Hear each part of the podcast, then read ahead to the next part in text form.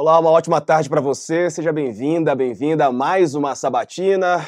Estamos aqui promovendo pelo UOL e pela Folha de São Paulo a sabatina com os pré-candidatos ao governo do estado. Você já sabe que a nossa missão é te ajudar a escolher o seu candidato, a sua candidata, para comandar o estado de São Paulo pelos próximos quatro anos. Pelo menos essa semana são os pré-candidatos de São Paulo. Ao longo das próximas, teremos também os pré-candidatos de outros partidos.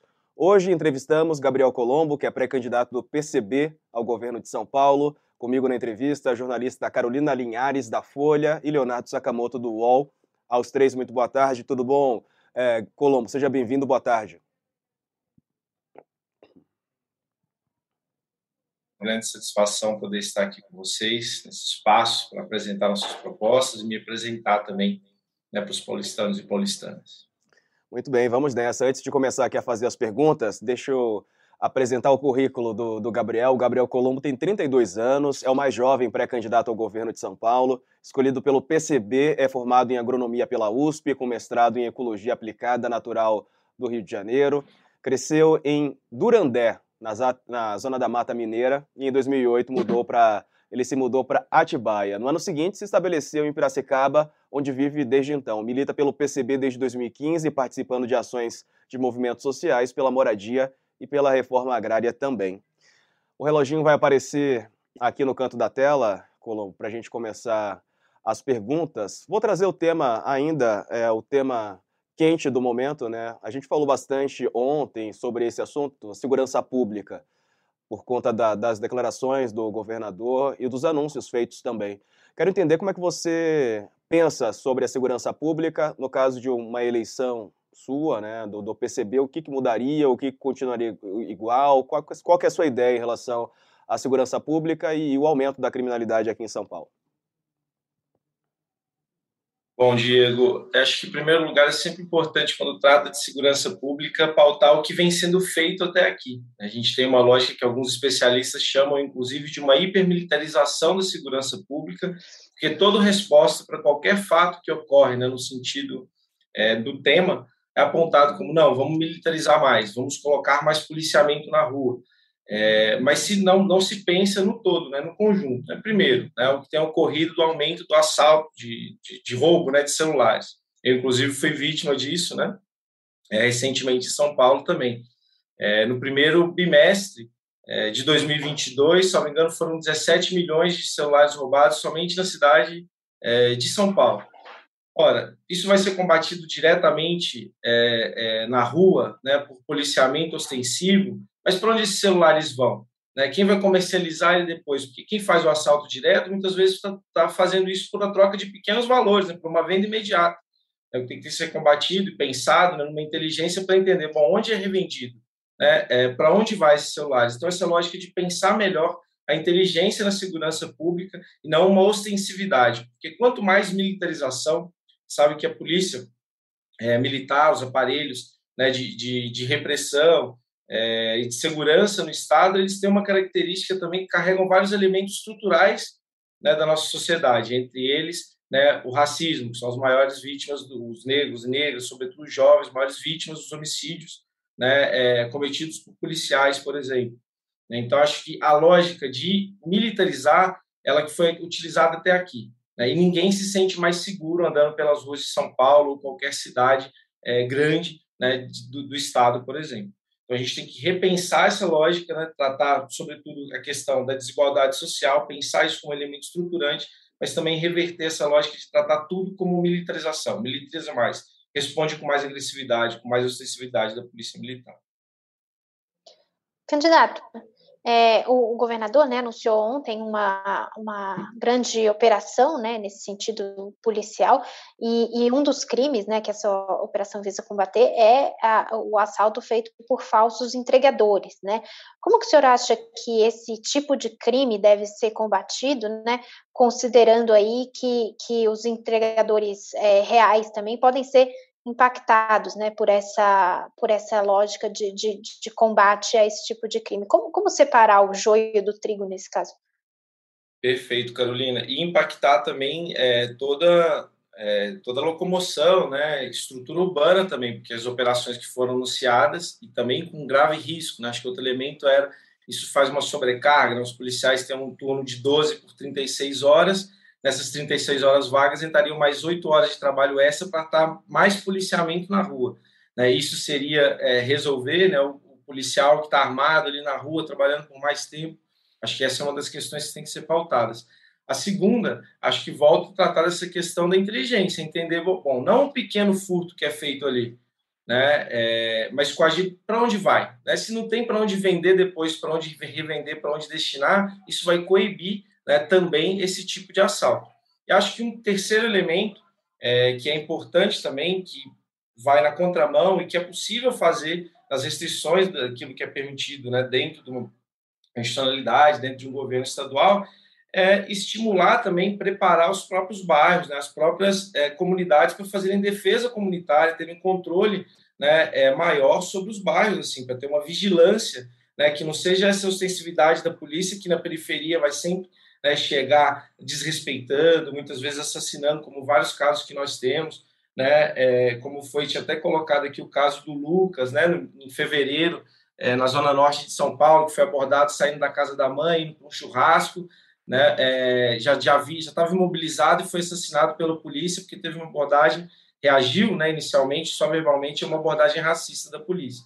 Então, essa não é a resposta só ao policiamento, mas é criar a condição de haver, de fato, uma segurança pública, que as pessoas sintam-se protegidas e que as próprias pessoas se preparem para isso, para que, é óbvio, né, que isso não é defender, portanto, né, que seja é, total liberalização, que haja é, uma negligência, né, tratando-se de assaltos, de furtos, de roubo, né, mas que isso seja combatido com medidas efetivas, e a militarização não tem sido essa resposta. Com relação às medidas que vêm sendo tomadas uh, para a defesa de, de, patrimônio ou defesa da, de, de interesses de determinados grupos sociais, eu queria abordar a questão de ocupações. Né? É, um dos pontos que você atua são é a defesa da moradia em ambientes urbanos, a reforma agrária, no campo, né? E o que a gente tem visto no caso de ocupações é a polícia militar ser utilizada em desocupações uh, muitas vezes que acabam descambando para violência no estado de São Paulo. Você teve casos como Pinheirinho, em São José dos Campos, teve outros casos na, na própria município de São Paulo. Se você for eleito governador, como é que você vai lidar com a questão da, da, das desocupações de órgão, de, de prédio. Eu não estou falando exatamente ainda, a gente vai conversando sobre as ocupações em si. Claro. Eu estou falando com relação a você vai ser chefe da polícia, né? Você vai chefiar, claro. vai ser comandante da polícia. Como é que vai, como é que a polícia vai agir nesses casos, né? Em que você tem que fazer desocupações tanto no campo quanto na cidade? Perfeito, Sakamoto. Acho que no âmbito do governo do estado, né, não é possível. A gente defende nacionalmente, enquanto né, parte do nosso programa né, é socialista de poder popular, uma desmilitarização rumando para o fim da polícia militar. Não é possível realizar isso no âmbito do governo estadual, mas é possível reduzir os impactos né, sobre o conjunto da classe trabalhadora que as, as ações repressivas do Estado têm. Nas ocupações é um grande exemplo disso. O caso do Pinheirinho, por exemplo, foi uma das maiores e mais brutais ocupações urbanas né, da América Latina autorizada por Geraldo Alckmin. Né? No comando do governo do Estado e como comandante em chefe, portanto, da Polícia Militar, não autorizaria tal tipo de ação. Pelo contrário, né? uma vez que uma pessoa está ocupando uma área, ela está demonstrando para o Estado: olha, tamanha negligência na resolução do direito né, de, de, garantir o acesso a uma moradia digna, as pessoas teriam um teto para onde dormir com seus filhos, nós ocupamos um terreno. A resposta não pode ser o Estado vai responder como, ao invés de garantir o direito, nós vamos apresentar o braço repressivo? De forma alguma vai ser essa a resposta que nós vamos dar.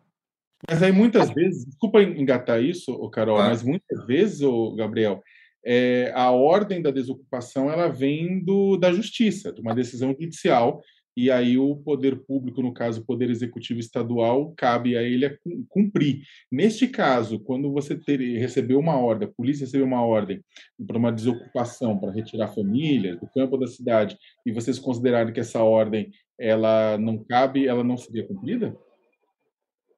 É, acho que aí dois momentos. Um primeiro é que, enquanto governador de estado, né, o judiciário ele também não é neutro, ele não está imune nem à opinião pública, né, nem à pressão popular. Então, enquanto governo de estado, atuar favoravelmente né, a essas ocupações e contrárias às decisões de reintegração de posse e ordem de despejo. A maior parte das ocupações ocorre em áreas que estão inutilizadas, terrenos abandonados, prédios vazios, etc. Né? Vamos entrar nesse assunto. Então, esse seria o primeiro momento que contribuiria, enquanto governador do Estado, para que bom, a decisão judicial não fosse essa.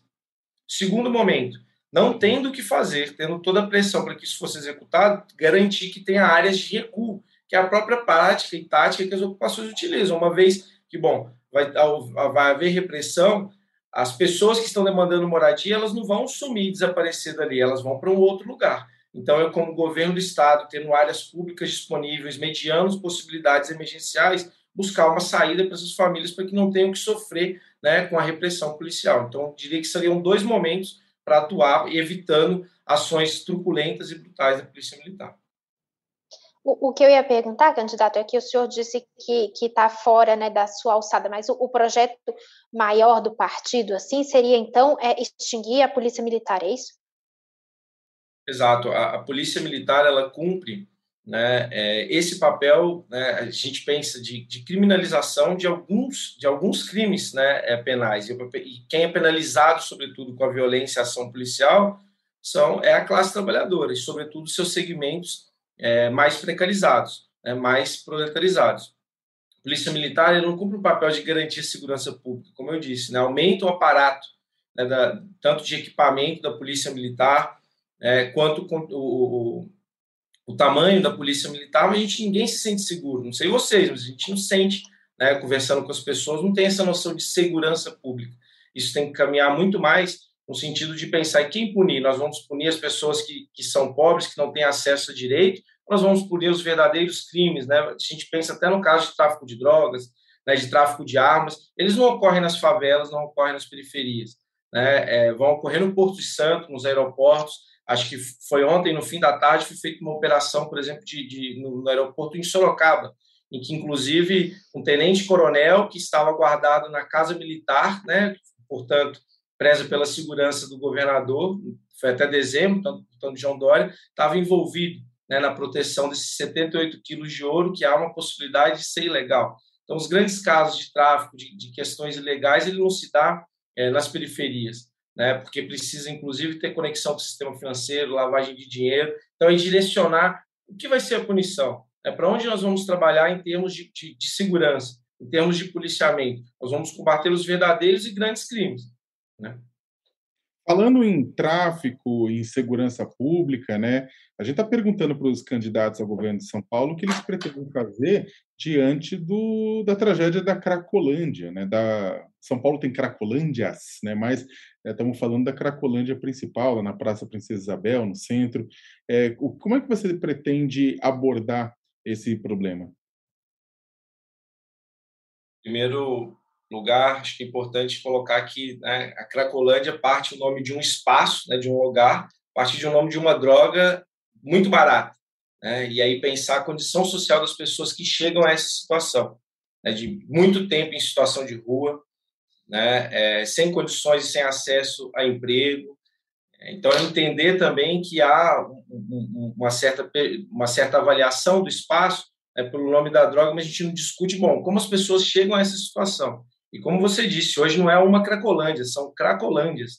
Né? A situação do agravamento das pessoas em situação de rua, de rua, a permanência de um elevado índice de desemprego, vai ampliando as pessoas nessas condições. Isso é inaceitável.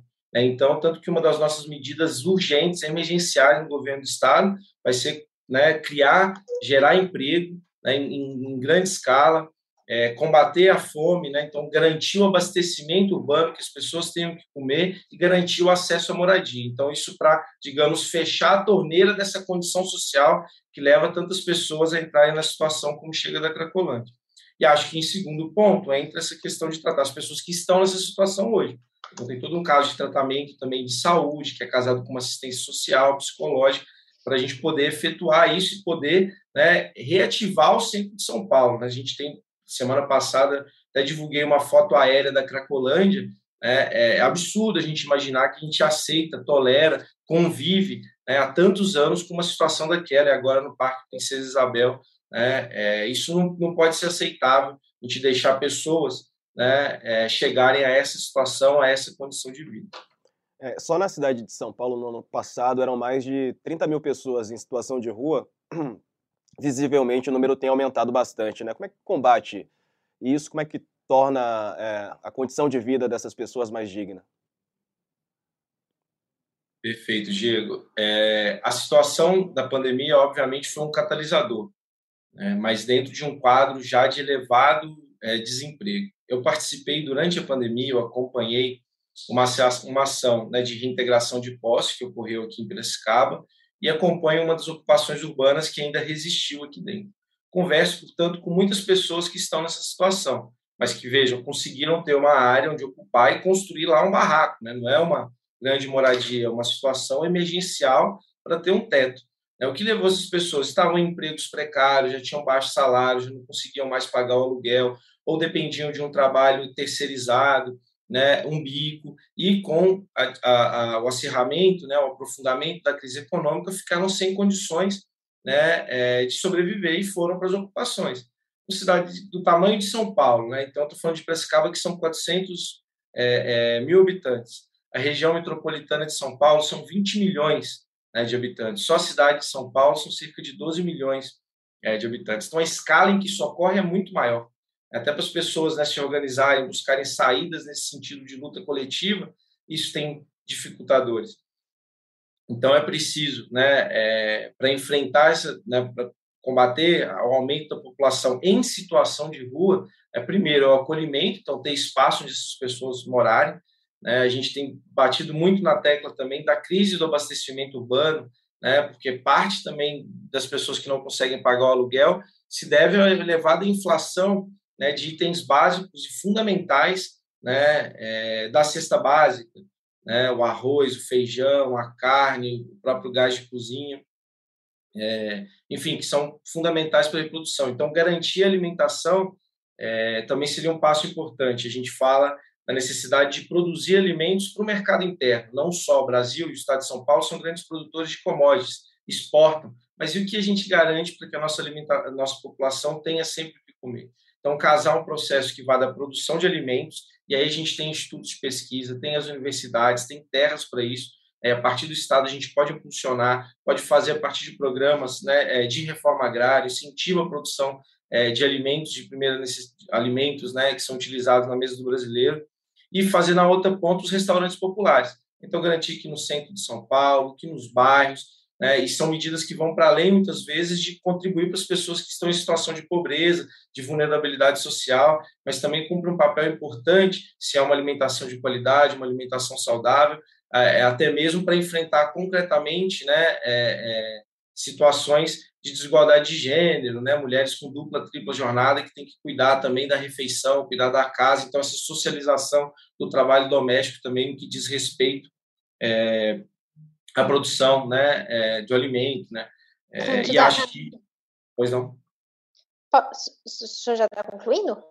Pode concluir. Eu ia, ia, concluir que tinha essa questão da alimentação, né, a garantia de moradia também no primeiro momento, e a geração de emprego. Né? E aí, todo esse processo, inclusive, da produção de alimentos, tanto na agricultura, né, pode ser um grande gerador de emprego, quanto nos próprios restaurantes populares também abrem empregos em grande quantidade, e a própria política né, habitacional, diferente que o Dória fez, que foi permitir a extinção né, da Companhia de Desenvolvimento Urbano e Habitacional de, de, de São Paulo, né, CDHU, é, é, implementar o seu desenvolvimento que a partir do Estado consiga produzir, contratar, enfim, construção civil também é um setor que emprega muito. Eu queria, eu queria mudar um pouco o tema para falar de política, né? É, pelo que eu entendo, o partido tem a missão de, de despertar a consciência de classe dos trabalhadores, de politizar, de mobilizar. Mas pelo que a gente tem visto, né, de resultados nas urnas, né, o partido tem falhado um pouco nessa missão. A que, que o senhor atribui isso? Olha, só essa resposta a gente poderia ficar aqui mais de uma hora debatendo, porque os fatores são. De forma resumida. De diferentes escalas, mas a gente tem né, é, um, um, período né, que enfrentou que era o fim da história, como foi chamado, em que o neoliberalismo, inclusive, predominou e se expressou muito aqui em São Paulo a partir dos governos do PSDB, em que o comunismo é dado, a possibilidade da, da sociedade socialista ou da revolução socialista é dada por acabado. Digo isso né, com o fim da União Soviética, com a queda do Muro de Berlim. Então, a gente tem essa crise, digamos, ideológica que entra para dentro dos movimentos trabalhadores. O comunismo passa a ser escanteado, tem muito mais espaço dentro da esquerda, né, uma política mais liberalizada, mais reformista. Então, isso dá grande figura.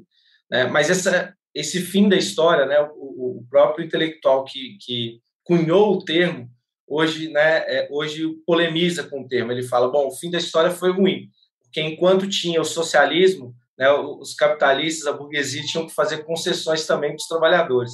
Agora que é tudo neoliberalismo, a gente vê uma profunda retirada de direitos, um assalto, um assalto né, ao fundo público, né, ao Estado por parte né, de um grupo muito minoritário que controla né, o poder político e econômico. Por mais a gente viu nessa crise, né, sobretudo mundialmente, em 2008, o Brasil chega em 2013, né? E aí uma crise política que se abre ali, tem um golpe de Estado em 2016, uma, eleição, uma ascensão da extrema-direita que se expressa no Brasil com o bolsonarismo, uma eleição do Bolsonaro, né? um governo passando anteriormente por um governo golpista e legítimo como o de Michel Temer.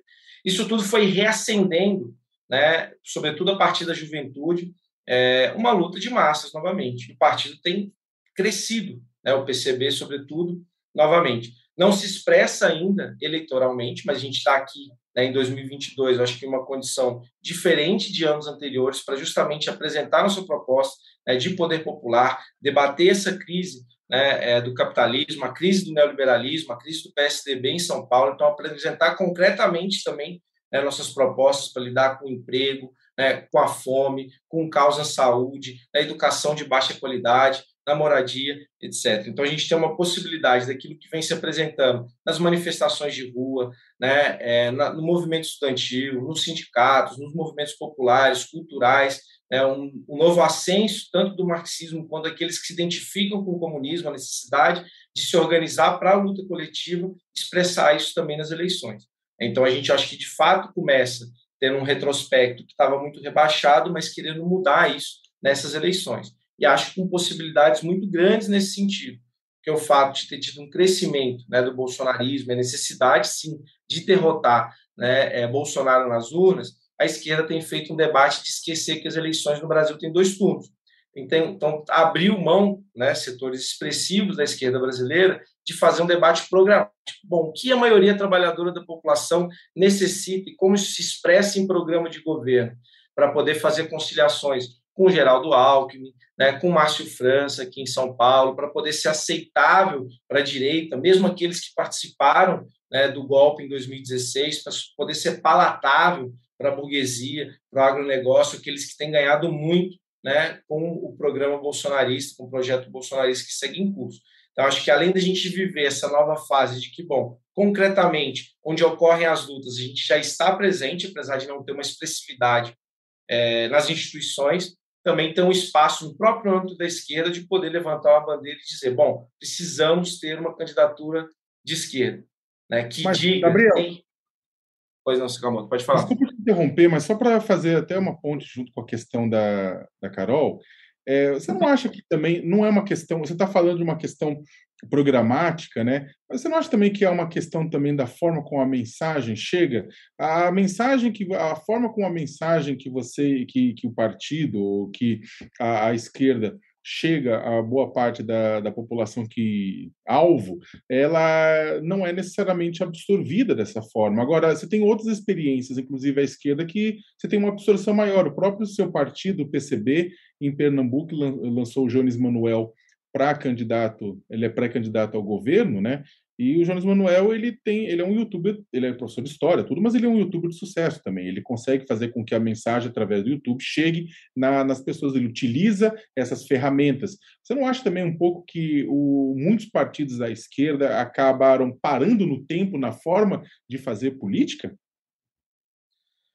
É, eu acho que esse é um desafio que a gente tem. A gente tem que ser criativo de fato, né? Mas acho, não acho que esse é um dos elementos centrais. Acho que os pontos que eu coloquei também fazem parte. Agora nos cabe conseguir de fato, né? Passar uma mensagem clara direta aos nossos objetivos. Né? Essa é uma tarefa, um desafio que a gente tem, inclusive, nesse momento eleitoral. Né? É algo que fica também, não só eu, os outros camaradas que estão com essa tarefa, o Jones é um deles, aqui em São Paulo também camaradas que vão estar né, como pré-candidato estadual, a, a, deputado estadual, deputado federal, isso vai ser algo, e concordo, né, necessário avançar, conseguir comunicar. Mas muitas vezes isso é compreendido é, como abrir mão, né, como um rebaixamento do que vai ser colocado, e não uma, um, algo de debater a comunicação em si. Né? Então, acho que esse é um desafio mesmo que se coloca, porque muita gente fala e a gente é, recebe essa demanda no sentido, não, não dá para apresentar essa proposta, não dá para se falar de poder popular agora. Esse, inclusive, é um, um, um, dos, um dos, argumentos né, de quem defende a frente ampla né, ou a frente progressista. Né? Bom, não dá para a gente, num debate, por exemplo, é, é, colocar a questão né, é, das, da, de criar, retomar empresas estatais, retomar os bancos públicos, né, enfrentar as concessões. Isso tem que ser amenizado para não desagradar né, é, os empresários. Mas vamos pensar né, para os próprios trabalhadores e trabalhadoras, tipo a concessão das mais recentes, a linha do trem em São Paulo, as 8 a, a linha 8 e 9. Ela já ganhou o apelido popular de linha calamidade né, de via calamidade, né, que é a via mobilidade que ganhou a concessão, dado o nível de reclamações, interrupções. Então, a gente consegue dialogar, a gente consegue comunicar isso. É um desafio, é uma tarefa, mas acho que ele não foi o central. Agora, se abre a oportunidade da gente novamente, né, e com mais fôlego, é, colocar, fazer essa comunicação. Bom, você falou aí Eu sobre a esquerda, é, Gabriel, é, principalmente sobre o ex-presidente Lula, que acabou é, formando chapa com o Geraldo Alckmin, até então adversário político dele, né? Como é que você observa esse movimento, né? Trazendo para a esfera nacional é, o ex-presidente Lula, que hoje é, digamos assim, a principal opção dos eleitores de esquerda, ter se aliado a Alckmin e ter se aproximado também é, dessas figuras que você mencionou agora há pouco. Bom, é, isso foi um dos motivos da gente apresentar hoje Sofia Mansano como pré-candidata né, a presidente é, da República. É para colocar, em, sobretudo para São Paulo, né? Alckmin foi o responsável, né? Foi um dos responsáveis pelo massacre do Pinheirinho, como o Sakamoto havia lembrado aqui. Né? Ele é conhecido também pela repressão, né? Aos professores em, su, em suas mobilizações, o cara que queria fechar escolas, né? O ladrão da merenda que reprimiu né, a ocupação secundarista nas escolas, que promoveu um sucateamento de diversos serviços públicos é, e a gente entende também que ele trouxe, inclusive, figuras do bolsonarismo né, para o mainstream da política, né, como o Ricardo Salles, né, é, que depois foi ser o cara do passar a boiada dentro do governo Bolsonaro. Né, ele apoiou e defendeu né, é, é o golpe, a prisão de Lula. Então, veja, é necessário é, que se combata não só é, imediatamente o Bolsonaro agora, mas também o bolsonarismo e todo o seu processo, né, tudo aquilo que viabilizou o seu crescimento e a sua projeção. E a gente tem dois turnos para isso. Então, era possível né, é, fazer uma frente de esquerda que fosse colocar um programa de esquerda nas eleições no primeiro turno e, no segundo turno, colocasse como tarefa central derrotar o Bolsonaro nas urnas. Né? E com isso a gente não nega, só um segundo, a gente não nega a urgência de derrotar Bolsonaro. A gente tá, fez um 2021 de muitas lutas, né? o PCB fez um esforço enorme né, para em maio de 2021 fazer a retomada das manifestações de rua, né, pedindo impeachment do Bolsonaro, lutando pelo fora Bolsonaro, que não dava para aguardar outubro de 2022. E ainda continuamos com essa pauta, né, de que é necessário casar uma luta contra o Bolsonaro que tenha esse âmbito, essa perspectiva eleitoral, mas sem desistir ainda né, de uma luta feita nas ruas né, porque é essa também né, a base do bolsonarismo, de uma extrema-direita que se manifesta. Mas aí, no segundo turno, Gabriel, no segundo turno, Gabriel, então você está colocando a Sofia Manzana, sua candidata no primeiro turno, no segundo turno, né, diante da necessidade de derrotar o bolsonarismo, como você diz, você, é vocês, você vai com Lula. Se chegar no segundo turno com Lula e Bolsonaro, você vai com Lula. Ó, a gente não tem esse debate fechado internamente ainda, não tem uma posição, porque a gente está fazendo a pré-campanha da Sofia Mansano. Né? Então, esse é o nosso objetivo, por mais difícil que seja, nosso objetivo também é levá-la como alternativa de derrotar Bolsonaro no segundo turno.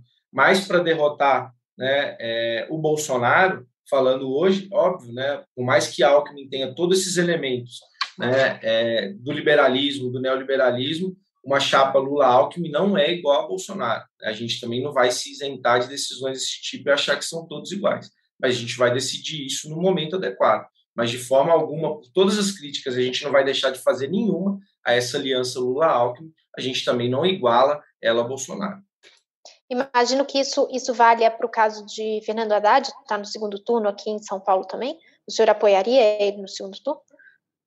Bom, a gente precisa avaliar, né? até porque a gente não sabe o que vai ser. Acho que hoje, inclusive, para o próprio cenário é, do PT, talvez seja mais válido para eles conservarem Márcio França e Haddad na disputa, né? porque são os dois que estão indo para o segundo turno agora. Porque os votos de Márcio França, eles não, não se transferem diretamente para o Haddad, né? eles se diluem ali para o Haddad, é, se diluem para o próprio Tarciso, para o Rodrigo é, é e para o Rodrigo Garcia. Né? Então, há que ver o que vai ser tomado de decisão. A gente vai debater isso depois e agora a gente está focado na construção da pré-campanha. Acho que o que dá para adiantar é a gente não vai, né, vai analisar concretamente diferença de programa, diferença de impacto né, para a própria luta de classes de uma ou outra pré-candidatura, de um ou outro candidato. Mas sabendo que, independente de quem seja, porque nenhum deles está sendo da, é da esquerda, a gente vai é, ter que enfrentá-los depois quando estiver no governo. Porque o que nos importa, de fato, né, é fazer avançar uma luta popular. E a gente entende que quanto melhor a gente for no primeiro turno, mais chances né, as pautas, as bandeiras da classe trabalhadora têm chances de avançar, independente de qual governo seja. E aí é importante dizer também, acho que né, é, é sobre o Haddad, acho que o Haddad tem elementos, inclusive, de mais liberalismo do que o próprio Lula. É a primeira aliança de um petista é, com Alckmin se deu aqui em São Paulo e foi Haddad e Alckmin. Em 2013, né, nas primeiras manifestações de junho, antes de tomar aquele aceno à direita, aquela escalada à direita, quando eram legítimas manifestações, né, sobretudo da juventude, dos trabalhadores ali, contra o aumento das passagens, mas contra o aumento do custo de vida, as condições sociais que não eram aquilo que pregavam, né, que ficou ao lado de Alckmin né, é, para poder defender a repressão a essas manifestações que havia né, naquele momento né, um grupo minoritário né, das ações diretas, mas tinha toda uma manifestação legítima. Né, e ele se posicionou favorável àquela repressão. E também né, foi o primeiro, é, junto com, a, com Alckmin, político a viajar para Paris, né, no momento em que a conjuntura nacional pedia para ficar aqui, no caso, a conjuntura de São Paulo, porque no momento em que ocorriam as manifestações, ele e o Alckmin viajaram juntos para Paris para expor 2020 né, para tentar trazer o evento para São Paulo, para poder fazer negociações de parcerias público-privadas. Então, todas essas ponderações também têm que ser feitas. Né, e ele nem se propõe mesmo a construir uma frente de esquerda. Já de início, desde o início, a Haddad propunha a construção de uma frente progressista em São Paulo.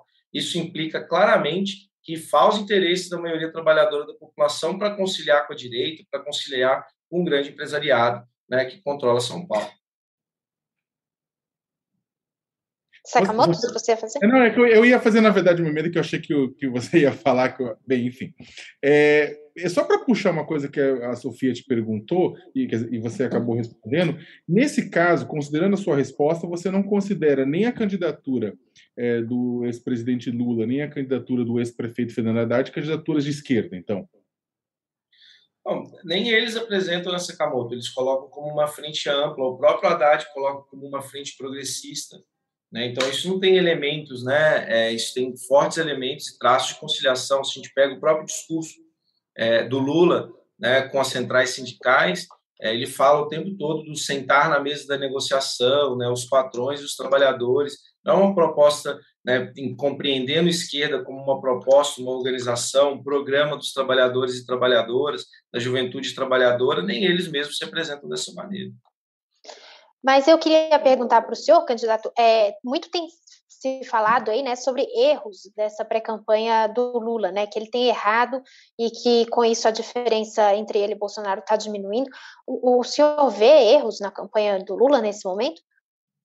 Olha, Carolina, não, não analisaria em termos de campanha, porque acho que as campanhas também tomaram algo que, é, por mais que tenha esse elemento de comunicação, se fala menos se pensa muito mais né, a partir do que os, os marqueteiros colocam do que o que se produz a partir de programa. acho que um dos elementos importantes para a retomada do Bolsonaro, a redução das suas avaliações negativas. O fim das, das mobilizações de rua, o boicote a esse processo, ele se enfraqueceu quando tinha gente na rua, quando a gente colocou para o debate público a necessidade de derrotar Bolsonaro. Quanto o Bolsonaro impactava e era responsável pelo elevado aumento do preço dos alimentos, né, a política de preços de combustíveis né, dolarizada, é, é, pelo aumento das pessoas né, em situação de rua, pelo aumento do desemprego, pela vacinação, né, é, que foi totalmente negligenciada e, e tratada ali como lucrativo caso de corrupção. Então, quando a gente foi para a rua, quando a gente colocou no debate público, quando a gente colocou isso no debate nos locais de trabalho, de estudo, de moradia, foi um dos momentos que o Bolsonaro ficou mais né, nas cordas. Né? E, e, muita gente, inclusive dentro né, do PT, alguns setores do PSOL, trabalharam para, não, vamos aguardar 2022 ou vamos fazer dessas mobilizações é, é, né, pequenas só para poder gerar um leve desgaste do Bolsonaro. Não entraram para valer nesse processo. E é urgente, é inaceitável né, a situação que vive o país hoje. A gente tem em São Paulo mesmo, em dois anos, se a gente compara né, março de 2019 com março de 2000, é, é, desculpa, março de 2020 com março de 2022, o preço da cesta básica subiu 240 reais de 500, estava até com os dados aqui, de 500 e poucos reais para 700 e tanto. Então, assim, é um absurdo a situação que vive, que enfrenta, né? Com isso, os salários são totalmente desvalorizados, arrochados, a situação que a maioria da população vive né, é muito ruim. Então, a gente precisa enfrentar isso de frente. O senhor, eu ia justamente perguntar algo nessa linha, o senhor meio já respondeu um pouco, mas é porque o senhor falou da, das mobilizações de rua é, várias vezes, né, em várias respostas, e o senhor mencionou as mobilizações do ano passado pelo impeachment, né, que foram mobilizações grandes da, da esquerda. Mas, como o senhor também estava falando, a gente tem agora um quadro de desemprego, de fome, de inflação, do preço do gás nas alturas, e as ruas estão quietas. Desde o ano passado a gente não tem mobilizações grandes, né? Eu queria que o senhor é, enfim, comentasse isso, tentasse explicar para a gente por que, que o senhor acha que, que essa mobilização não é feita, né? A rua não tem mais esse poder de, de mudar a política? Carolina, acho que primeiro não precisa de me chamar de senhor, acho sou o candidato mais jovem, então talvez possa ser o único em que isso não se aplique. É, ma é mania, é mania. eu sei, eu sei, é brincadeira. É, bom, acho que tem uma série de elementos, né? Tem um próprio desgaste da manifestação de rua, que ela depende também de uma certa organicidade da, né, da, da dos, dos, espaços né, de articulação na, nas escolas, nas universidades, né, dos sindicatos, nos movimentos populares, é, e a gente vive uma grande defasagem, né, muito necessário, inclusive o processo eleitoral, nossa pré-candidatura se dispõe a isso, a reforçar a necessidade da organização coletiva das pessoas, né, que não é a eleição por si que vai dar a resposta, mas essas pautas estarem permeadas, terem capilaridade na própria sociedade, em todos os espaços né, é, de socialização, em todos os espaços né, é, é, de vida em sociedade. É, o segundo elemento, acho que a maior parte dos setores visivelmente virou para as eleições, né, que influenciam a classe trabalhadora, seja aqueles né, mais reformistas, né, popularmente conhecido como pelegos, sejam os menos, estão todos focados nas eleições. Né? Ah, eu sou um pré-candidato também, estou falando aqui já, etc mas eu estou construindo luta. Nesse período, participei de diversas mobilizações, continuo realizando as minhas atividades enquanto militante.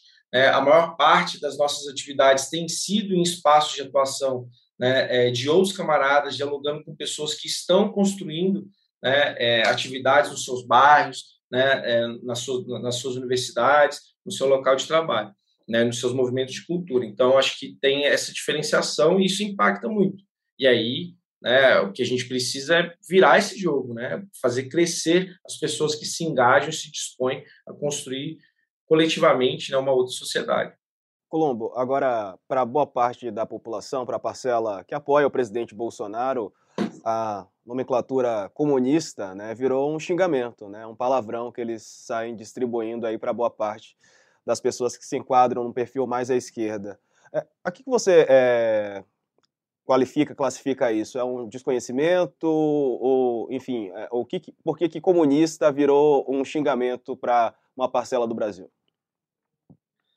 Bom, acho que primeiro eu queria contar uma anedota, né, com duas, é, com uma a, a avó, né, da minha companheira e com uma avó de um camarada, eu fui conversar sobre a pré-candidatura, que elas apresentaram como o principal desafio que você vai ter vai ser enfrentar o anticomunismo. É, o anticomunismo não surge só com o bolsonarismo, ele vem de longa data.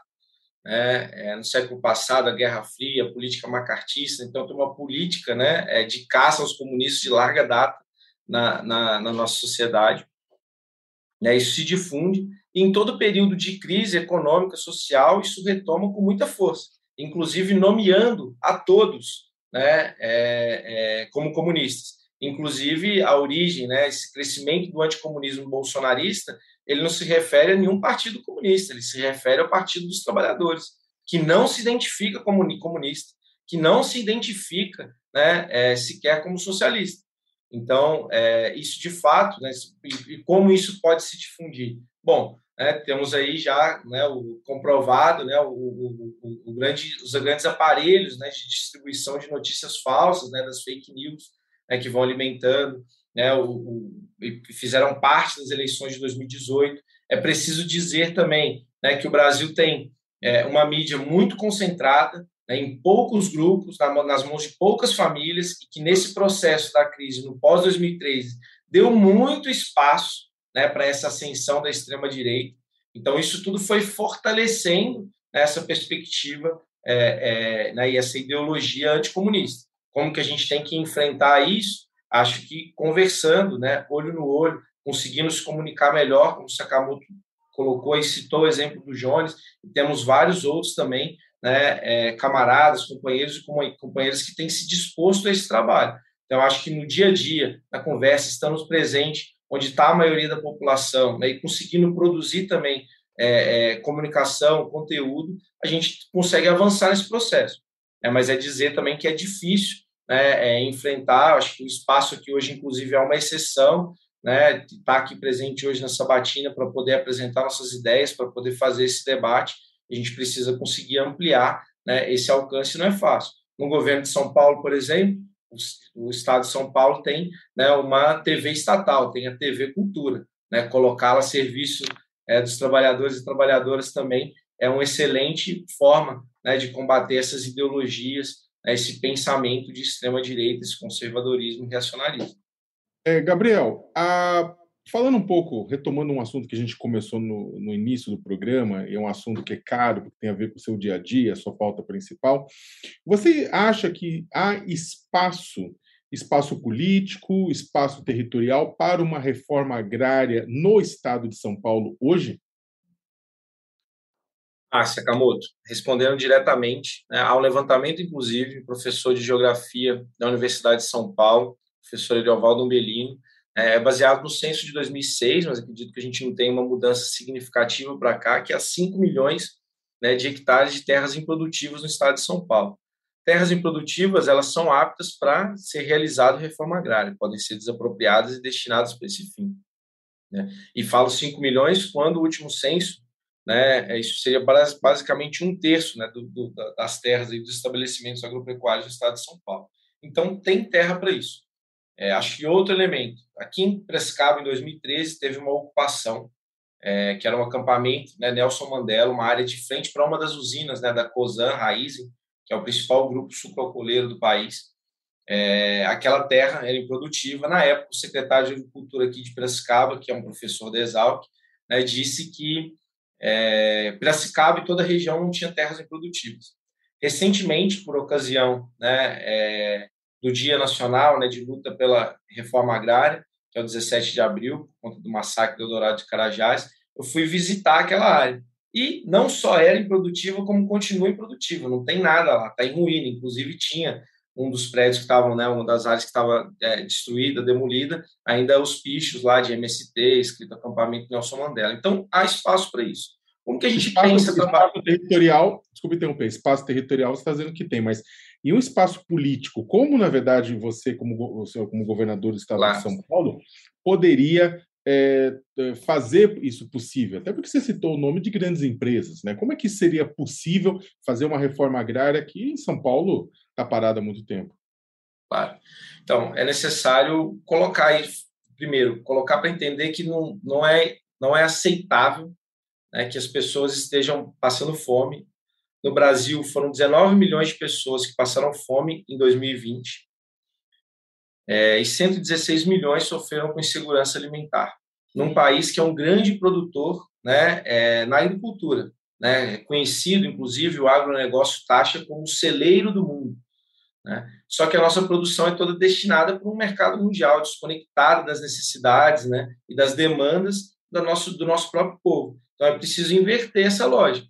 Essas, as grandes propriedades, né, que são chamadas hoje aí do agro, ou do agronegócio, mas que são de larga data, os latifúndios, eles não produzem ou produzem muito pouco para esse mercado interno. E já funcionam numa lógica de ter os seus preços dolarizados. Então, com a alta do dólar, a gente viu aqui, o, apesar do Brasil bateu, bateu em 2021, por exemplo, bateu o recorde de exportação de carne de frango, e o peito de frango aqui dentro estava custando 20 reais. Né? É, então, isso é um absurdo. Então, tratar, colocar no debate público, olha, a gente precisa garantir que as pessoas tenham que comer, precisa garantir o abastecimento interno e uma alimentação de qualidade. Acho que, que a reforma agrária, hoje, ela não é um debate só do campo, ela precisa convencer a população urbana da necessidade de produzir alimentos e alimentos de qualidade. Né? Porque o que oferta, inclusive, o agronegócio são cada vez mais uma produção de ultraprocessado. Então, acho que esse é um debate. O outro né? e para isso a gente pode colocar a serviço né? o desenvolvimento é, científico e tecnológico a partir do próprio Estado, que a gente tem essa grande produção agrícola, mas ela é muito dependente. A gente viu agora, né, com a guerra na Ucrânia, como aumentou o preço dos insumos, porque a gente importa fertilizantes, e muito disso por conta, né, é muito dependente, mais de 80% dos fertilizantes são importados, e muito isso por conta de uma política, inclusive, neoliberal, né, que fechou as fábricas de fertilizantes nitrogenados da Petrobras, por exemplo. Deixa eu só, deixa eu só colocar, porque acho que tem um outro elemento da reforma agrária, mas que aí sim mobiliza o campo, né, que é a questão da democratização do acesso à terra. Né, que isso é um drama histórico, eu acho que se conecta aí cidade e campo nesse aspecto. Né, é, a terra né, é um grande monopólio, difícil acessar, seja nas cidades, seja no campo. Então, debater essa democratização do acesso à terra também é fundamental. O espaço político não está dado, está fechado, porque quase ninguém mais debate questão agrária, debate reforma agrária hoje, aí reforma urbana. Então é possível voltar isso para o debate. Aí a gente vai ganhando o espaço político, fortalece. Não vai ser de um dia para o outro, não vai ser fácil. Agora, deixar de falar disso, porque não tem espaço hoje, é não ter espaço sempre. Acho que essa é uma das propostas, um dos compromissos, inclusive, é de ter uma candidatura né, da classe trabalhadora que apresente um programa político claro. Eu queria é, perguntar de educação, para a gente conseguir falar de, de, vários temas diferentes aqui. É, recentemente, o governo de São Paulo aprovou é, uma nova estruturação da carreira né, para os professores. queria saber se o senhor manteria esse, esse projeto, se o senhor revisaria de alguma forma, enfim, mudaria. O que, que o senhor tem de, de projeto para essa área em relação a esse projeto especificamente? Ó, revogaria a lei complementar que criou a nova, que é uma falsa nova carreira né, do professor, abriria concurso público. Desde 2013 não tem concurso público para professor da rede estadual de ensino. Ampliaria investimento, né, inclusive infraestrutura. Isso contribui muito também na própria é, é, criação de empregos. E aí não é só a questão da rede né, é, é básica de ensino. Né, é fundamental também trabalhar sobre é, as universidades estaduais paulistas sobre o ensino público. A gente tem um processo de sucateamento nesses 28 anos de PSDB. Né? De, se a gente compara 1995, que foi quando Covas e Alckmin assumiram pela primeira vez né, o PSDB, o Palácio dos Bandeirantes, com 2020, tinha mais professores nas universidades estaduais paulistas em 1995 do que em 2020 a gente teve um crescimento né, que quase dobrou o número de alunos matriculados na graduação, a gente tem menos professores. Isso significa que tem uma precarização também do ensino e das condições de trabalho. Isso significa que aqueles alunos que entraram por cotas raciais, por cotas socioeconômicas, estão entrando em uma universidade precarizada. Então, é preciso mudar muito essa lógica do PSDB no Estado de São Paulo, que foi gerir sobre uma linha de responsabilidade fiscal, promovendo uma grande austeridade fiscal e desmontando os serviços públicos. E aí não só a educação, mas também a saúde. Mas pode perguntar, Carolina. Vamos lá. Não, não, não. Eu, pode, pode continuar. Eu quero aproveitar, então, já que o senhor me deu uma deixa, você me deu uma deixa, Colombo, é sobre uma das perguntas do nosso Pinga Fogo, mas vou te dar a oportunidade de ter mais tempo para responder, que é sobre a cobrança de mensalidade nas universidades hoje públicas. Né? Qual que é a tua ideia sobre isso? Alguns pré-candidatos defenderam cobrar de quem pode pagar para que quem não possa estude é, sem pagar. Você concorda com isso? Discorda? Por quê? Discordo, Diego. A universidade pública ela tem que ser acessível para todos e todas que queiram estudar. A gente defende uma política progressiva de ampliação de vagas nas universidades públicas e a gente vai garantir isso nas estaduais e lutar para que isso ocorra nas federais também. Né? É, garantir para que esse ensino, inclusive, seja de qualidade. Até que a gente tenha condições né, de garantir que um vestibular, por exemplo, não seja necessário. O vestibular ele é o funil que expressa né, a falta de vagas na universidade pública brasileira. A gente tem um dado que pode ser comparativo. Né? O estado de São Paulo, em termos de PIB, em termos de população, ele é comparável à Argentina. Mas só a mancha urbana de Buenos Aires tem um número similar a todo o estado de São Paulo de vagas nas universidades públicas. O Brasil tem muito pouco vaga nas universidades. É, isso cria né, é, os vestibulares, que tem um efeito dominó sobre todo o sistema de, de ensino, é porque você chega no ensino médio, você já não está pensando em adquirir né, o, conhecimento universalizante. Você está pensando, bom, o que eu preciso para tirar né, mais nota na, no Enem, na FUVEST, enfim. Então, a gente precisa mudar radicalmente essa lógica. E a ideia da cobrança de mensalidade, acho que tem um debate que é legítimo aí dentro, que é o seguinte, o que, o que financia as universidades estaduais paulistas hoje é o ICMS que é o imposto mais regressivo, um dos mais regressivos que tem no país, que tem uma estrutura tributária muito regressiva, né? que quem paga mais são os mais pobres. Isso é um absurdo. Então, enquanto governador, a gente também vai buscar fazer um debate nacional sobre uma reforma tributária que incida, sobretudo, sobre renda e lucro. Quem é mais rico, que tem mais elevados rendimentos, tem que pagar mais. Né? E aí a gente acaba, inclusive, com esse argumento né, é, liberal de cobrar pelos serviços públicos, quem pode, quem paga, a gente muda essa dinâmica. Mas é de fato necessário mudar. A gente não vai conseguir a nível estadual, mas a gente vai fazer esse debate né, enquanto governador né, do maior estado do país, em termos de população, em termos de PIB, pressionando nacionalmente por uma reforma tributária radical. Mas, Gabriel, peraí, só, só para você entender, você, a sua proposta é, grosso modo, é, considerando as três universidades públicas paulistas, Unesp, USP e Unicamp, além, é claro, temos o Centro Paula Souza, entre outros, de educação tecnológica, a sua proposta é, se eleito, então, aumentar o número de vagas disponível imediatamente, é isso? Claro, e aí acompanhado, o que não foi até aqui, com mais investimento, com contratação de professores, com contratação Mas aumentar, aumentar no sentido, aumentar no sentido de, de que quem, por exemplo, quem quiser faça, fa, vai poder fazer ou aumentar gradativamente? Como é que é? Porque o que você é, falou. É a gente precisa aumentar gradativamente, que a gente defende, né? a gente defende um programa de universidade popular. A gente defende o fim do vestibular. Mas não vou iludir, né, semear ilusões aqui de que a gente vai entrar no governo e acabar com o vestibular. Mas a gente vai promover progressivamente o aumento do número de vagas nas universidades.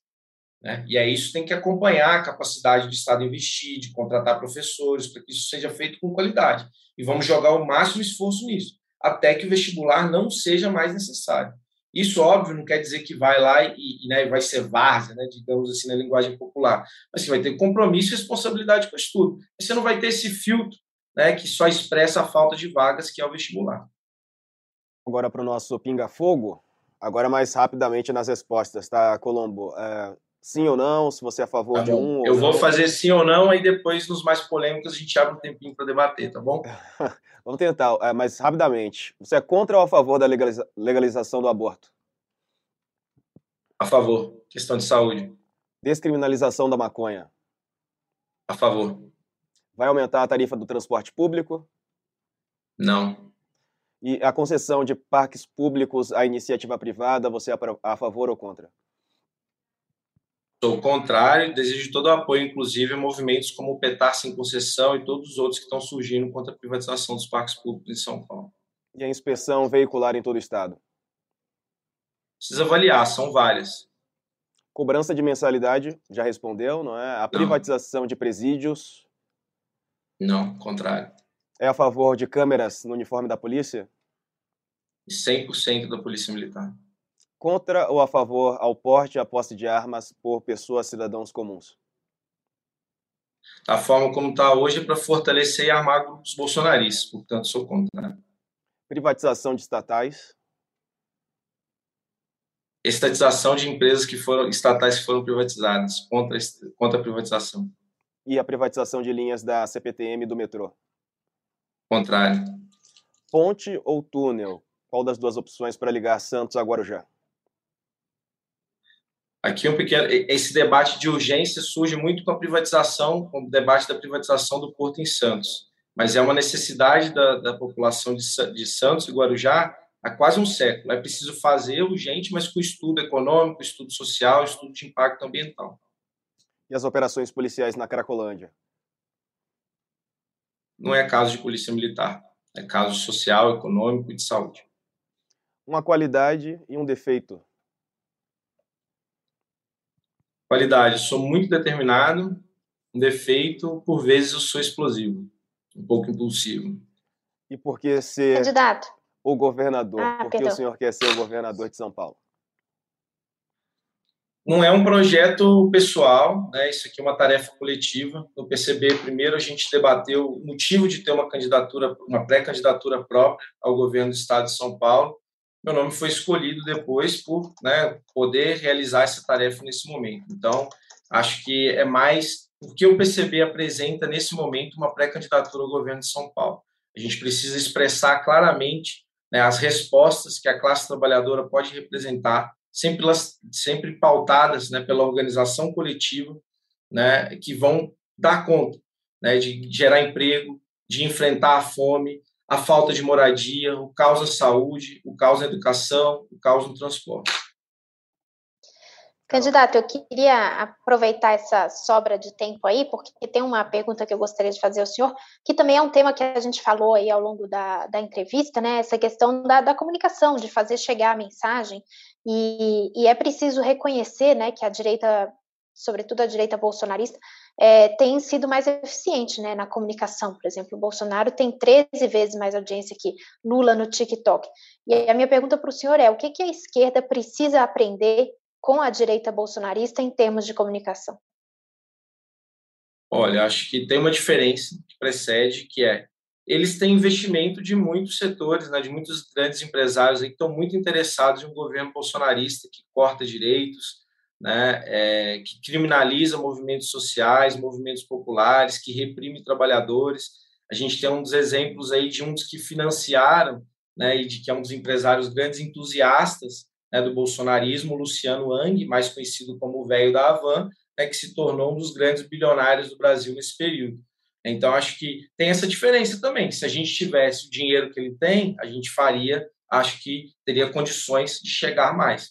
Né? Mas mais que isso, acho que a nossa resposta tem também de aprender a lidar com as tecnologias, mas tem de conseguir também estar cada vez mais presente, cada vez mais junto e, e, e atuando né, é, nas questões mais emergenciais, mais urgentes, né, nos dramas cotidianos que todos nós temos que enfrentar no dia a dia. Conseguir expressar isso na vida política né, é, é o grande desafio, e a gente tem tentado fazer isso. Gabriel, na sua resposta no Pinga Fogo, na hora que o Diego perguntou sobre a questão do porte de armas, você falou da forma que o bolsonarismo está fazendo, não. Mas é, tem alguma outra forma que você seria a favor da, do porte e da posse de armas por cidadãos comuns? É, bom, eu acho que assim, não é uma questão dessa conjuntura de defender armamento, né, é, nem uma maneira é, generalizada e abrangente né, é, de armamento, mas algo que a gente pauta dentro da desmilitarização da polícia militar, de ter um órgão específico, né, é, como a polícia militar, para atuar na repressão e ser o único né, que porta armas, de passar para uma vigilância comunitária. Isso, em alguma medida, significa que vão ter pessoas dentro de um bairro, dentro de um determinado espaço, que vão ter acesso e porte de armas. Isso não é uma abertura né, generalizada, não é os CAC que estão sendo né, é, é, expressivamente, né, cresci, crescendo expressivamente no último período. Então, acho que tem essas diferenças. Mas uma, a criação de uma vigilância comunitária armada, na prática, não pode ser encarado por alguns grupos como criação de milícias? Isso, inclusive, é bastante discutido no campo, né? Que se fazendeiros criam essa vigilância armada e acaba sendo contrário ao próprio interesse dos trabalhadores. Não, mas isso seria, né, com controle popular, com debate comunitário, não seria isolado, né, da própria existência da própria organização coletiva daqueles espaços. Eu acho que é muito diferente de alguém que se organiza tendo poder econômico, tendo poder político, que contrata e arma alguém ou se arma, né, e arma seus pares para poder fazer isso. Isso seria acompanhado, né, é, obviamente, de de debate, de preparação, de uma organização, seria, por isso que eu falei que não é um, um armamento é indiscriminado. Né? O senhor é, é, o mais jovem aqui entre os pré-candidatos, a gente entrevistou ex-prefeitos, ex-governador, governador, é, deputado, como é que o senhor pretende é, driblar a, a, falta de experiência do senhor no, em cargos né, de, de executivo é, porque o senhor está pleiteando o governo do Estado, que é um, governo difícil né, de gerir. Claro. Acho que aí, ao mesmo tempo, né, é uma debilidade, se olhado assim comparado, que é algo que eu não tenho né, em termos de currículo, mas ao mesmo tempo é algo que a gente tem que dialogar né, e apresentar como está na expressão também de toda a juventude que foi às ruas, né, que está se organizando agora politicamente em partidos, em coletivos, é, que está lutando efetivamente para construir uma outra realidade, que não escolheu a via institucional de, ah, né, vou ser vereador, mas não, vou organizar, vou debater com as pessoas, vou organizar nos meus espaços politicamente, vou organizar um partido, né, vou trabalhar pela construção do poder popular. Então, é apresentar isso também. Eu acho que todas as perspectivas aí de institucionalidade, elas têm se mostrado muito frágeis e muito pouco duradouras em resposta a grandes demandas né, é, da população trabalhadora brasileira, sobretudo dos jovens. Então, acho que isso muitas vezes né, é, não vai ser, né, para muitos, uma debilidade, mas acho que é um ponto forte de não ter participado, de não ter feito parte disso até aqui. Muito bem, faltam 45 segundos, Colombo. Pode ficar à vontade de fazer suas considerações finais, então, por favor.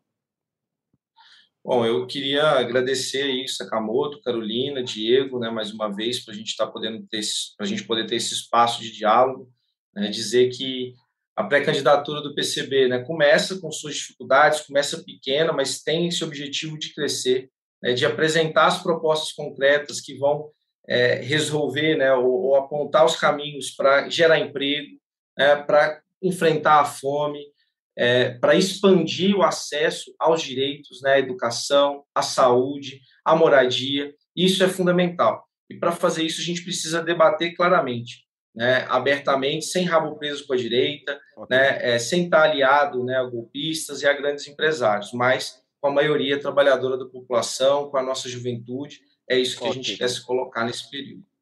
Muito bem, quero agradecer aqui a Carolina Linhares, Leonardo Sakamoto, também a Gabriel Colombo, pré-candidato do PCB ao governo de São Paulo. Obrigado pela entrevista, Colombo. Até uma próxima oportunidade. Obrigado também aos colegas. E obrigado a você que nos acompanhou até aqui. Amanhã, às 10 da manhã, o sabatinado será Altino Melo, pré-candidato ao governo de São Paulo pelo PSTU. Obrigado pela sua companhia. Uma ótima tarde para você.